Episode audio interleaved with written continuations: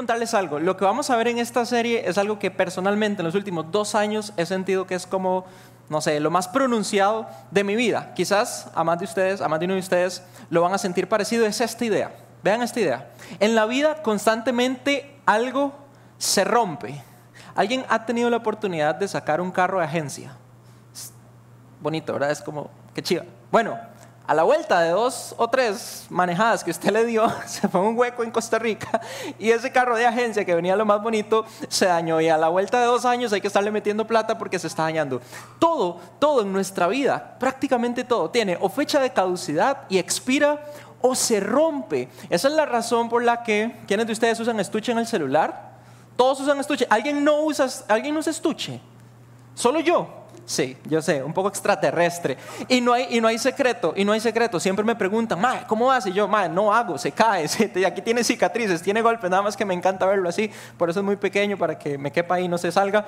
Pero todo en la vida constantemente se está rompiendo. Para mí la peor cosa que se rompe es el internet. Cuando se va a internet, sufro un montón para llamar a un mae que lo único que me va a decir es apague y prenda el router, ¿verdad? Es como la misma solución de toda la vida. Y hay una sensación que tengo que quizás en los últimos dos años, eh, de nuevo, mi vida y quizás la de ustedes de alguna manera se ha estado rompiendo. Hace dos años más o menos perdimos a mi papá y yo sé que la mayoría de ustedes saben esa historia y se sintió como una ruptura del corazón para toda mi familia. Eh, pero justo después de que él falleció, atacaron el carro de mi mamá, unos, unos maes eh, a puro vandalismo y rompieron el carro. Y aunque te parezca así como exagerado, después llaman a Paola y le preguntan para que vea que todo esto es verdad. Y te va a parecer una estupidez, pero estaba en la casa y se me cayó el reloj y se quebró y al día siguiente hubo como una rayería y el microondas se dañó y mi carro empezó a sonar y yo pasé como dos meses arreglando el microondas, ahí está Pri y Rose, no me dejan mentir, yo venía a las reuniones del leadership team y le decía, ya me tengo que ir porque tengo que ir a arreglar el microondas y así estuve como por cinco lunes seguidos porque nadie le llegaba al bendito microondas. Y yo le dije a Dios algo así como, Dios, Mae, ¿quién le dijo que yo quería ser sus mejores guerreros? O sea, yo no quiero ser sus mejores guerreros, déjeme tranquilo. O sea, se supone que Dios agarra a sus mejores guerreros y les pone batallas, ¿verdad? Y era como, yo no quiero romperme más. Y si te ha pasado, si te das cuenta, las cosas se rompen, pero también mayores y más importantes cosas se rompen, nuestras relaciones se rompen, las personas lastimamos personas, nos lastiman y empezamos un poco en rivalidades a veces, cometemos errores y terminamos rompiendo confianza y finalmente también hasta quizás vos te sentís roto o rota y quizás yo me he sentido roto. Y si te ha pasado eso, si describís un poco la realidad en la que vivimos, que parece que tiene un error en la Matrix, quizás te has acostumbrado como yo a reparar. ¿Quién, ¿quién de ustedes ya es experto mecánico? O sea, no somos mecánicos, pero ya todos sabemos, hmm, ese sonido, los butching. Yo no sé ni, diferenciar un butching de nada, o sea, no, me hagan caso. Pero cualquier cosa, pero tu carro no, porque el tuyo era eléctrico y no sé si tiene butching. Bueno, yo no sé nada de carros. El punto es, nosotros nos acostumbramos a reparar. ¿Quiénes de ustedes, papás o mamás, ya casi se gradúan de médicos? Obvio, o sea, si tengo que estar averiguando qué cosa le está pasando al cuerpo, ¿verdad? Los cuerpos también se rompen y nos acostumbramos a reparar, pero la parte más frustrante un poco de esta realidad que te quiero contar en esta serie es que hay cosas en tu vida y en mi vida que en realidad vos y yo queremos romper. No reparar, sino romper. Y lo más interesante es que esas cosas, cuando vos y yo las queremos romper, ¿sabes qué hacen? Sin el mínimo esfuerzo, se reconstruyen, se reparan solas y vienen a romperte más. Déjame explicarte. Por ejemplo, los malos hábitos. Todo, todo lo que destruye mi salud física, mi salud mental, mi salud espiritual y emocional. Todo lo que vos y yo hemos intentado romper en nuestra vida, solito se reconstruye. Lucho una y otra vez con eso y solito regresa a romperme a mí. O por ejemplo el miedo. ¿Cuántas veces hemos querido romper la relación con el miedo, verdad? Decir, ya no me vas a asustar, pero viene una y otra vez a romper nuestros sueños, romper nuestras esperanzas. O los celos. ¿Cuántas relaciones no se han dañado a través de los celos que rompen la confianza, el orgullo? Y podría hacerte una lista muchísimo más extensa. El punto es, y de lo que trata esta serie, que hay muchas cosas en la vida que al final de cuentas vos y yo vamos a querer romper. Y si estamos, si te sentís un poco así, te vas a dar cuenta que reparar nuestra vida es algo desgastante. Es decir, cuando el miedo viene, cuando el orgullo viene, cuando los celos vienen y rompen un poco nuestra vida, ¿sabes qué hacemos vos y yo? Intentamos reparar. Porque hemos tenido esta idea, ¿no? Desde, desde niños se nos dañaba algo, se rompía el ego y yo lo volvía a poner. Intentamos reconstruir lo que se ha roto, pero si, has vivido cinco minutos, te habrás dado cuenta que, es desgastante. Reparar el corazón cuando se daña tu, tu alma, cuando algo te rompió, repararlo es desgastante. Y de hecho, reparar, cuando se trata de esas cosas tan dolorosas en la vida, no es suficiente. Si te has sentido así, si te ha pasado como yo, que sentías que eras el mejor guerrero, ¿verdad? Y que todo se rompió, mis relaciones más importantes se rompieron, mi relación con Dios se sentía como lejana, las cosas que tenías estaban rompiendo y estabas en este desgaste, reparando una y otra vez, esta serie es para vos. Y cuando se trata de reparar, de nuevo, la idea más intuitiva que tenemos es, si algo se rompe, lo reparo. Y como, como lo que te quiero enseñar en esta serie es algo diferente, que quizás es mejor romper, pensé que la mejor forma en la que vos y yo podríamos aprender a romper algo es rompiendo algo juntos. Algunas cosas en nuestra vida son mejor si están rotas.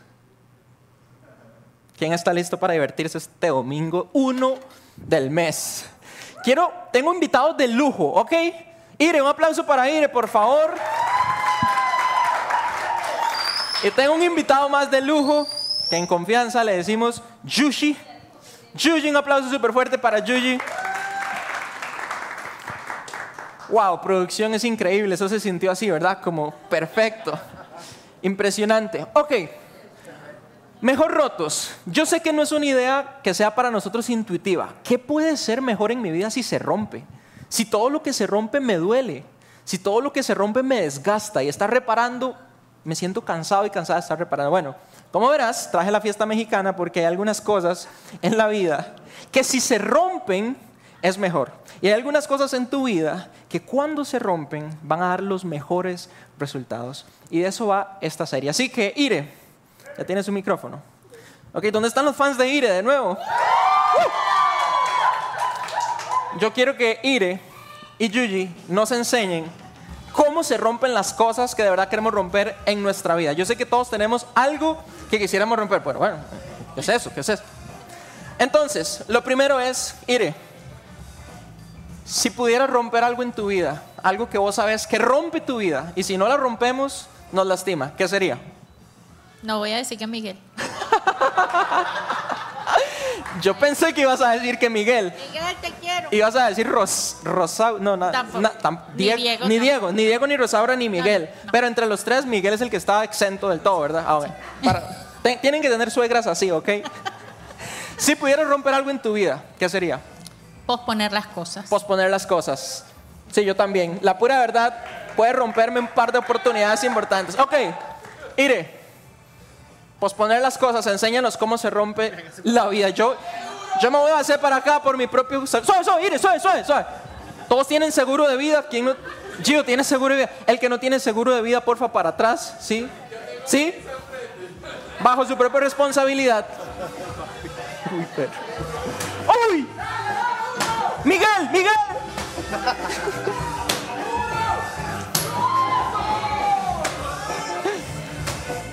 Vamos, Ire. Como cuando Rosaura se portaba mal.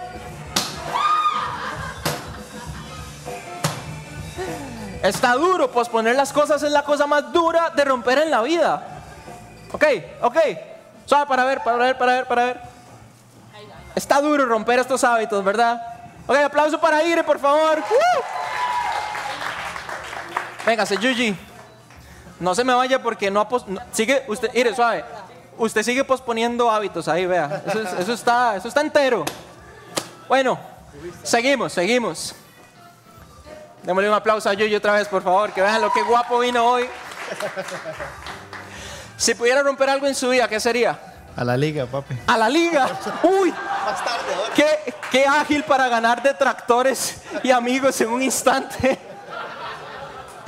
¿Qué más quiere romper en su vida? No, el, el priorizar bien las cosas. O sea, Priorizar bien las cosas. Ujú. Ok, queremos romper el no saber priorizar cosas. Yo me voy a priorizar mi vida y me voy para acá. Uy, Dios mío.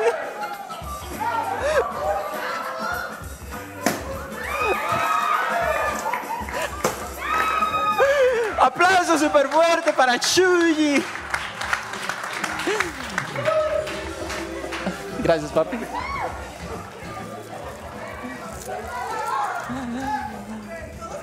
Déjenme decir, ya les iba a decir, todos ustedes son niños súper bien portados, nunca estuvieron en una fiesta. Tome, Carla, no se quede sin su dulce. Laureano. Claro que sí. bueno, si nos dejan. Va, va. Eso. ¿Quién quiere un bombón? Jackie, tome. Voy a limar allá atrás. Bombón. Edu, Edu. Hay que repartir bolsas. Gio, le falta uno. Usted tome, le falta uno. Eso. ¿Quién faltó? ¿Quién faltó? Hans, usted ¿pudo- pu- lo logró. Gerald, está muy largo. No le voy a tirar un confite desde aquí. Algunas cosas en nuestra vida, ustedes después me dicen si vamos a repetir esto o no. Se, se los dejo, se los dejo a su discreción. Algunas cosas en nuestra vida definitivamente van a estar mejor si las rompemos. Y yo sé que es una cosa un poco no intuitiva, ¿cierto? Pensamos que lo mejor es reparar, pero como ya vieron, Ire se quedó con sus, sus- posponiendo cosas, Yuji sí rompió, Yuji sí rompió eh, su, su priorización. Pero bueno, gracias de verdad por hacer el papel conmigo, los amo mucho. y quiero hablarles, quiero hablarles en esta charla, en esta serie, de un viejo conocido, algo que vos y yo te digo, queremos romper en nuestra vida y es algo que vos y yo fácilmente vamos a ver en los demás, pero muy difícilmente la vamos a ver en nosotros. Un viejo conocido y es el orgullo. El orgullo, algo que te aseguro que tiene el potencial de romper las relaciones en tu vida y en mi vida si nosotros no lo rompemos a él primero. Y cuando decimos orgullo me refiero a, a ese sentimiento de soberbia, de arrogancia, un complejo de superioridad. Mira lo que es el orgullo. Es un exceso, y esta palabra es clave, el orgullo es un exceso de estimación propia que te lleva a considerarte superior a los demás. ¿Sabes cómo lo describo yo? El orgullo es como esa enfermedad que tenemos, que no nos damos cuenta a veces, que estamos padeciendo y nos quita las posibilidades, a vos y a mí, de tener una vida llena de contentamiento, una vida llena de paz, una verdadera libertad en el alma. Y lo que pasa con el orgullo es que saca lo peor, saca lo peor de todos nosotros. Mira lo que hace el orgullo. Una persona orgullosa, fijo, fijo conoces a alguien que no acepta la corrección. Alguien que está constantemente, ¿verdad? Cuando le, le decís, esto no estuvo tan bien, tal vez dijiste algo que me lastimó, y lo que hace es como poner un poco de excusas. ¿Y sabes qué pasa con esa persona? Difícilmente va a crecer en la vida, difícilmente va a poder mejorar las cosas que tiene que mejorar porque no acepta la corrección. O el orgullo, la persona orgullosa, le cuesta decir lo siento. ¿Alguna vez te ha costado pedir perdón? Es, es difícil, ¿no? Una persona orgullosa, de hecho, eh, exagera, exagera las ofensas que las personas le hacen a él, pero cuando es él el que ofende, minimiza lo que hizo y tiene un ego quizás tan sensible que le cuesta decir, fui yo. Perdón, ¿sabes qué más hace? La persona orgullosa se obsesiona por ser el mejor. A vos te caía mal como a mí el nerd del cole. Y no era porque fuera nerd o porque se sacara 100. Si eras el nerd del cole, te confieso, me caías mal. ¿Por qué? Porque cuando se sacaba 99, entraba en una depresión y hacía un drama y se iba al profe a reclamarle un punto y allá en el fondo del, aula estábamos los mortales, ¿verdad? Pidiéndole al profe que por favor hiciera una tarea para redondear la nota y este madre con el 99, ¿sabes qué hace el orgullo? Te obsesiona y te hace llevar a estándares irreales, a poner en tu vida eh, algunos estándares que realmente salen de lo racional solo para ser el mejor. ¿Sabes qué hace una persona orgullosa? Se compara con los demás. Y créeme que si hay algo que va a romper tu vida y mi vida, es la comparación. Es estar alerta para ver quién tiene algo nuevo, para ver si yo puedo comprar algo mejor. En resumen, el orgullo es en esencia competencia. Uno de mis autores favoritos que hoy te voy a hablar y lo voy a citar varias veces en esta charla, C.S. Lewis, él decía, los seres humanos no estamos orgullosos de ser ricos, millonarios, de, de ser inteligentes o de tener una buena figura. ¿Sabes de qué estamos orgullosos? De ser más ricos, de ser más inteligentes, de tener un mejor cuerpo que alguien más. Es decir, es el placer de estar por encima de alguien más. El orgullo, en esencia, es competencia. Pero el problema más grave con el orgullo, que como te dije, es un viejo conocido, es algo que vos y yo, ¿verdad? Lo, lo vemos rondar en nuestra vida. El problema más grande con el orgullo es que cuando se implanta en tu alma, y no te das cuenta que está ahí, pone una idea o dos quizás en tu mente, que si yo te pregunto que si piensas así me vas a decir que no. Si me preguntas a mí te voy a decir que no. Y es una idea que de verdad puede llegar a romper tu vida y es esta. El orgullo te dice, yo no necesito a nadie. El orgullo te dice, peor aún, yo no necesito a Dios. Yo no tengo que pedirte perdón. Además, todo lo que quiero alcanzar en mi vida lo puedo alcanzar sin tu ayuda. El orgullo, en otras palabras, es capaz de romper las relaciones más importantes que vos y yo tenemos, nuestra relación con Dios y nuestra relación con los demás. En esencia, el orgullo es enemistad, enemistad no solo entre vos y tu competencia, sino entre vos y Dios. Mira lo que dice Santiago, es un autor del Nuevo Testamento que escribe, ayúdenme a leer esto, ustedes pueden leer lo que está en amarillo, si no están comiéndose un confite. Dios se opone a los,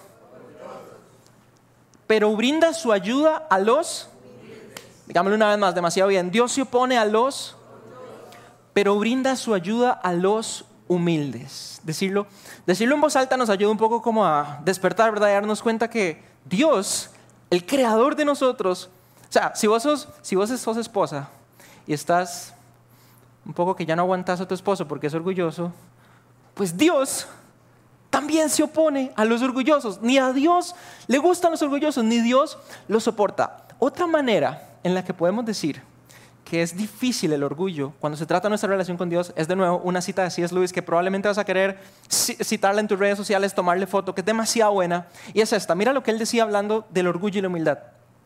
Mientras vos y yo seamos orgullosos, no podremos conocer a Dios. Dios se opone a los orgullosos. El orgullo, lo que estamos diciendo, siempre se cree por encima de los demás. Y este pedacito de la frase a mí me vuelve loco, me encanta, es un poco metafórica, súper bonita. Mientras estemos mirando hacia abajo, porque es lo que hace el orgulloso, ¿verdad? Ve por encima de los hombros, ¿verdad? Y todos están inferiores a él. No vas a poder ver lo que está arriba tuyo. Y eso es lo que quiere decir, no es que Dios solo esté arriba, sino que Dios es más grande. Y mientras vos y yo tengamos la mirada puesta en que alguien es inferior a nosotros, va a ser muy difícil que vos y yo podamos conocer a Dios. Y ese es el daño más grande que puede hacer el, el, orgullo en tu vida y la razón por la que vos y yo lo queremos romper. Y si te ha pasado, si te está pasando en este momento que el orgullo en tu vida se siente como un obstáculo, se siente como eso que se repara solo y que viene a romperte, hoy y en el inicio de esta serie queremos darte una verdad bíblica en tu vida. Y para eso lo que vamos a hacer, por supuesto, es ir a una de las cartas del Nuevo Testamento, una, carta que escribe Pablo, que quizás has leído. Se llama Filipenses y te voy a contar súper rápido. Filipos era una, una provincia en Macedonia, la antigua Macedonia, y Pablo había fundado, hay una comunidad de seguidores de Jesús súper robusta, súper sólida, estaba creciendo, pero lamentablemente Pablo estaba en la cárcel. Entonces Pablo se comunica a través de cartas y le escribe una carta que se llama Filipenses, que está en tu Biblia. Y Pablo aprovecha la carta para hablar de dos preocupaciones que Pablo tenía. La primera era que ellos estaban siendo perseguidos, porque como recordarás, en el antiguo imperio romano, todos los romanos le daban su lealtad al emperador a César. Es decir, César era literalmente mi Señor, mi Salvador. Pero si vos eras seguidor de Jesús, ya no.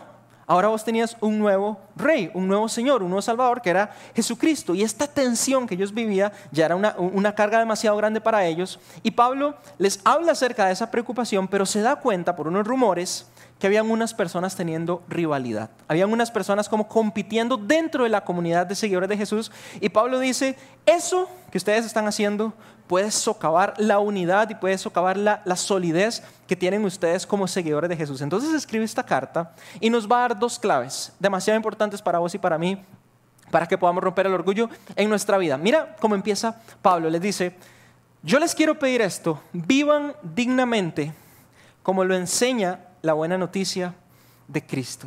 Pablo dice, vivan honrando la buena noticia. La buena noticia quizás lo hemos escuchado con otro término, ¿verdad? Sobre todo si creciste en iglesia como yo y es evangelio. ¿Alguien ha escuchado esa palabra? Obviamente, ¿verdad? Evangelio es, de hecho, evangelio es la noticia de que un mundo roto, un mundo con personas rotas, un mundo donde todo caduca, donde todo puede fallar, tiene la esperanza, gracias a Jesús, de ser verdaderamente reparada, definitivamente, de ser sanada definitivamente. Entonces Pablo dice, Jesús es el que está haciendo eso por el mundo, lo está sanando, le está dando una oportunidad definitiva de no romperse más, de que nada los lastime más. Ustedes tienen que vivir honrando eso. Y para Pablo esto se trataba de dos formas. La manera en la que vos y yo pensamos y la manera en la que vos y yo actuamos. Mira lo que les dice. Porque, recuerda que él estaba en la cárcel, sea que yo vaya o no pueda ir a verlos, quiero estar seguro que todos ustedes viven muy unidos y que se ponen de acuerdo en todo. Es decir, Pablo lo que estaba diciendo antes de darnos un par de claves súper prácticas es, recuerden que la manera en la que Dios los diseñó a ustedes es para que vivan conectados, para que vivan acuerpados, es otra manera de decirlo, como un cuerpo, ¿verdad? Que se preocupa unos por otros. Y como Pablo estaba viendo que habían personas que estaban en tensión, que había un malestar interno, que estaban en rivalidades, Pablo les dijo, recuerden, ustedes deben vivir antes que nada muy unidos. Entonces, ante esa rivalidad, les dice, no hagan nada por, ahí está nuestro, nuestro viejo conocido, no hagan nada por orgullo o solo por pelear. Y déjame decirte un par de cosas de estas palabras. Primero, cuando Pablo dice no hagan nada por orgullo, si vos abrís tu Biblia, probablemente en las, en las versiones más comunes va a decir no hagan nada por vanagloria. ¿Ya has escuchado esa palabra? ¿Sabes qué significa vanagloria? Es una gloria vacía. De hecho, era un término muy común que usaban en, el mundo greco-romano antiguo para describir a esa persona que se alaba a sí mismo y que se pasa echando flores, ¿verdad? Y que se pasa dando gloria, pero esa gloria estaba vacía, es decir, no tenía ningún fundamento. No tendría ningún, ah, es como el, el del, del, equipo de fútbol que, se creía que era el mejor y se, se caía solo, ¿verdad? Majaba la bola y se iba y salía así con el pecho todo orgulloso, ¿verdad? Él decía, eso está infundado. Y Pablo dice, no lo hagan desde esa, desde esa perspectiva, sino todo lo que ustedes van a hacer al contrario. Por supuesto, háganlo como decía Santiago con humildad. Y aquí es demasiado interesante que Pablo lo que hace es poner la palabra humildad, que para vos y para mí, si vos y yo decimos humildad, para vos y para mí es prácticamente una virtud. ¿Sí o no?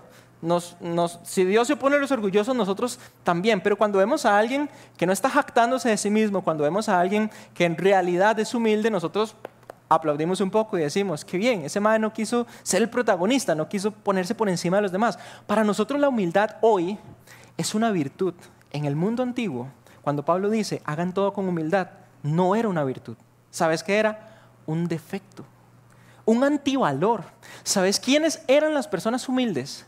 los esclavos, porque había esclavitud, lamentablemente. Es decir, habían personas que quizás algunos de ellos, porque habían varias categorías de esclavos, algunos de ellos ni siquiera los consideraban casi personas. Eran como al mismo nivel de un perro, de un animal. Y Pablo decía, ustedes van a hacer todo con humildad. Y cuando usa esa palabra, cuando se refiere a humildad, que era algo que los esclavos hacían, estaba hablando de algo que sucedía en tu mente. De hecho, si, si vos investigas un poquito de lo que significa esa palabra en su original en griego, significa una humildad de mente. Es decir, es una manera en la que vos podés pensar. Y Pablo está a punto de darnos la primera clave, que parecía era algo, un antivalor, algo que yo no estaría tan dispuesto a hacer. Y cuando se trata de cómo vas a pensar, nos da la primera clave para romper el orgullo. Y dice, vean a los demás como mejores a ustedes mismos.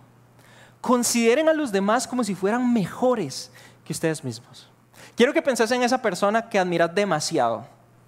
¿Tienes alguna persona que admires demasiado y que no conozcas? O sea, por ejemplo, Juan Luis Guerra. Yo admiro demasiado a Juan Luis Guerra como artista, como músico, es súper completo y tiene un doctorado en composición musical y es demasiado crack, un súper artista. Si yo tuviera a Juan Luis Guerra delante mío, bueno, además que es súper alto, alguien lo ha visto, mide como metro noventa, es súper alto. Si yo lo tuviera enfrente, ¿cómo crees que yo lo vería? O sea, lo admiro un montón. Yo sería súper respetuoso. Si yo lo pudiera tener en mi casa, o sea, me lo llevo a otra casa. me, lo llevo, a otra casa. Busco el lugar más bonito que pueda llevarlo. O si tiene que ir a mi casa, pues voy a matarme limpiando y voy a hacer todo lo posible para que él se sienta demasiado bien. Bueno, lo que Pablo está diciendo es, la clave número uno, que de verdad es capaz de romper el orgullo, porque lo hemos intentado muchas veces, hemos intentado sentirnos de alguna forma quizás humildes y no funciona, es ver a los demás como mejores. De nuevo, recordando un poco la frase de C.S. Lewis, él decía, si vos estás viendo a alguien hacia abajo, ¿verdad? Nunca vas a poder conocer a Dios. Bueno, Pablo dice, ni siquiera ve a la gente hacia abajo, eso no está bien, todos lo sabemos, pero ni siquiera intentes equipararte y, estar en esa competencia, somos iguales. Pablo dice, lo mejor es que cuando penses en los demás, los veas como mejores.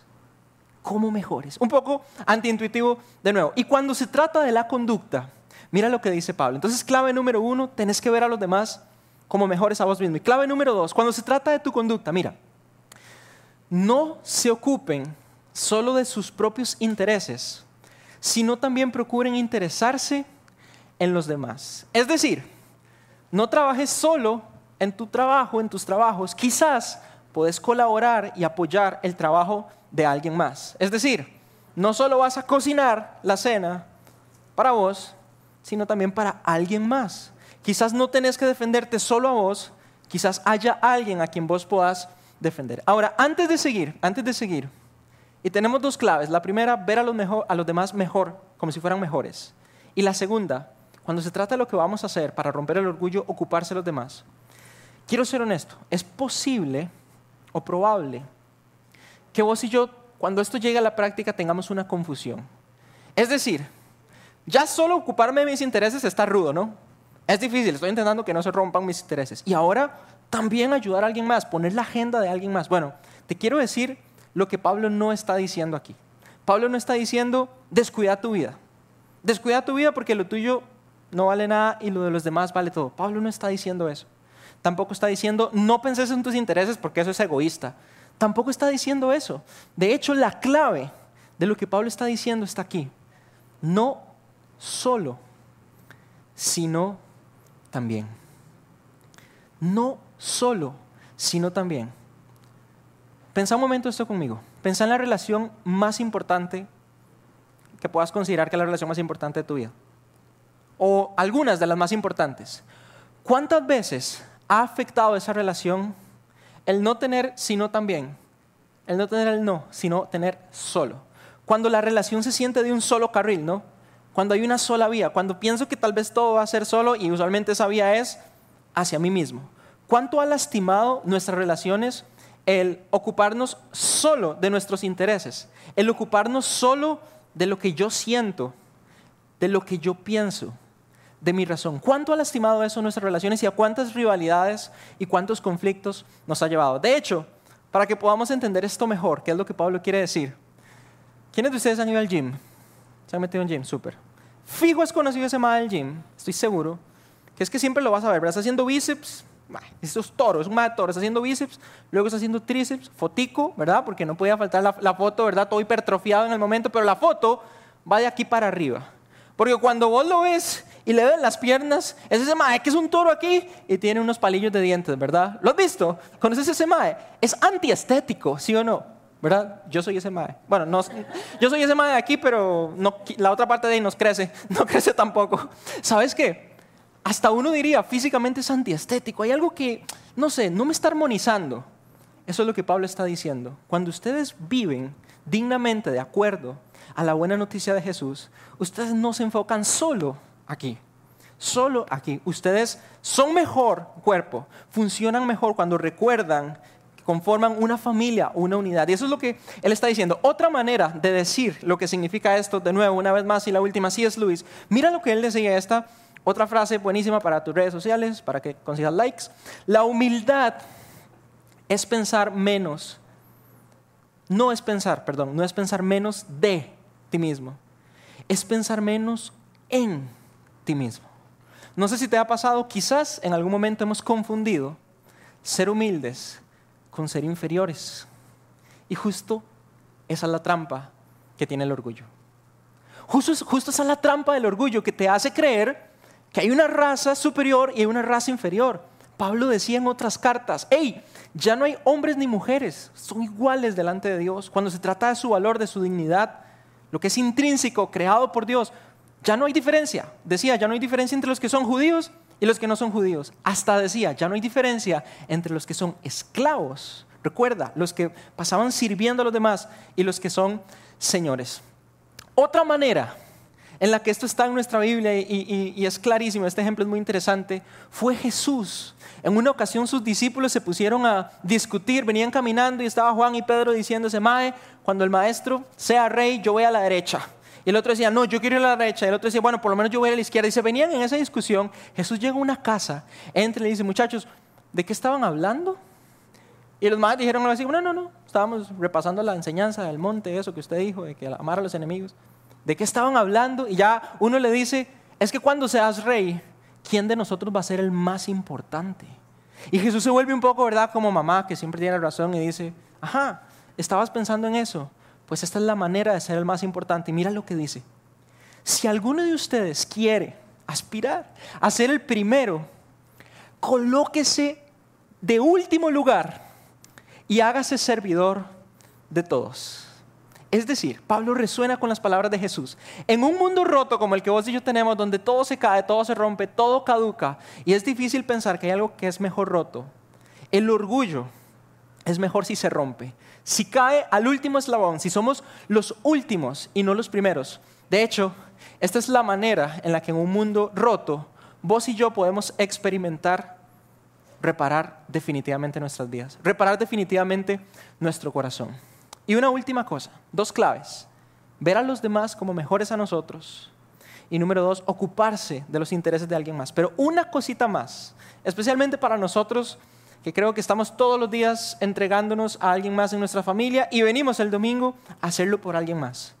Cuando vos practicas esto, cuando vos intentás vivir así, estás a punto de tener un tesoro, te lo voy a decir así, un tesoro en tu vida, que de esos que son dificilísimos de encontrar, que escasean como una perla, ustedes han visto dónde salen las perlas, ¿verdad? O sea, están como en el fondo del mar, donde es demasiado imposible encontrarlas. Y se llama amor sacrificial. Esto es un tesoro que tiene el potencial de reparar definitivamente, no estar constantemente, definitivamente, reparar lo que se ha roto en tus relaciones más importantes, tu relación con Dios y principalmente tu relación con los demás. ¿Y cómo sé que funciona? ¿Cómo sé que el amor sacrificial es eso que va a funcionar cuando pienso? Imagínate cómo, de nuevo, esa relación más importante en tu vida que quizás se rompió o se ha roto o estás lidiando con esa tensión. El orgullo siempre viene a romper lo mejor de nosotros y de las personas que más amamos. ¿Cómo se sentiría la otra persona cuando vos y yo discutimos con esa persona? Quien sea, tu mamá, tu esposa, tu esposo, tus hijos. ¿Cómo se sentirían ellos cuando vos practicaras amor sacrificial? Es decir, cuando incluso a veces tener razón, y probablemente tener razón, no es suficiente motivo para persistir e imponer tu razón. Cuando hay momentos en los que quizás lo más importante es que la otra persona se sienta amada, se sienta aceptada sin importar qué. ¿Cómo te sentirías vos cuando estás en esa oportunidad de, establecerte superior a los demás y ves que las demás personas precisamente se preocupan por tus intereses primero? ¿Cómo sé que esto es un tesoro en verdad y no es un martirio?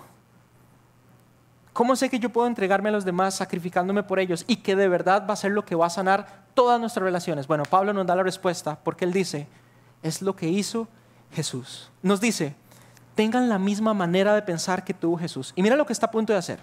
Va a citar un himno como una canción primitiva que habían escrito describiendo al rey del universo, el que de verdad era el más alto, el que de verdad era el más grande. Y Dios mismo tomó la decisión de bajar algunos escalones y entrar en la categoría de las criaturas, de un hombre. Quiero que lean conmigo este himno, que es una canción primitiva lindísima, que describe lo que hizo Jesús para dar los mejores resultados. Mira lo que dice este himno. Otra vez, ayúdenme a leer, ustedes leen lo que está en amarillo. Aunque era Dios, está hablando de Jesús, aunque Jesús era Dios, no consideró que ser igual a Dios fuera algo a lo cual aferrarse.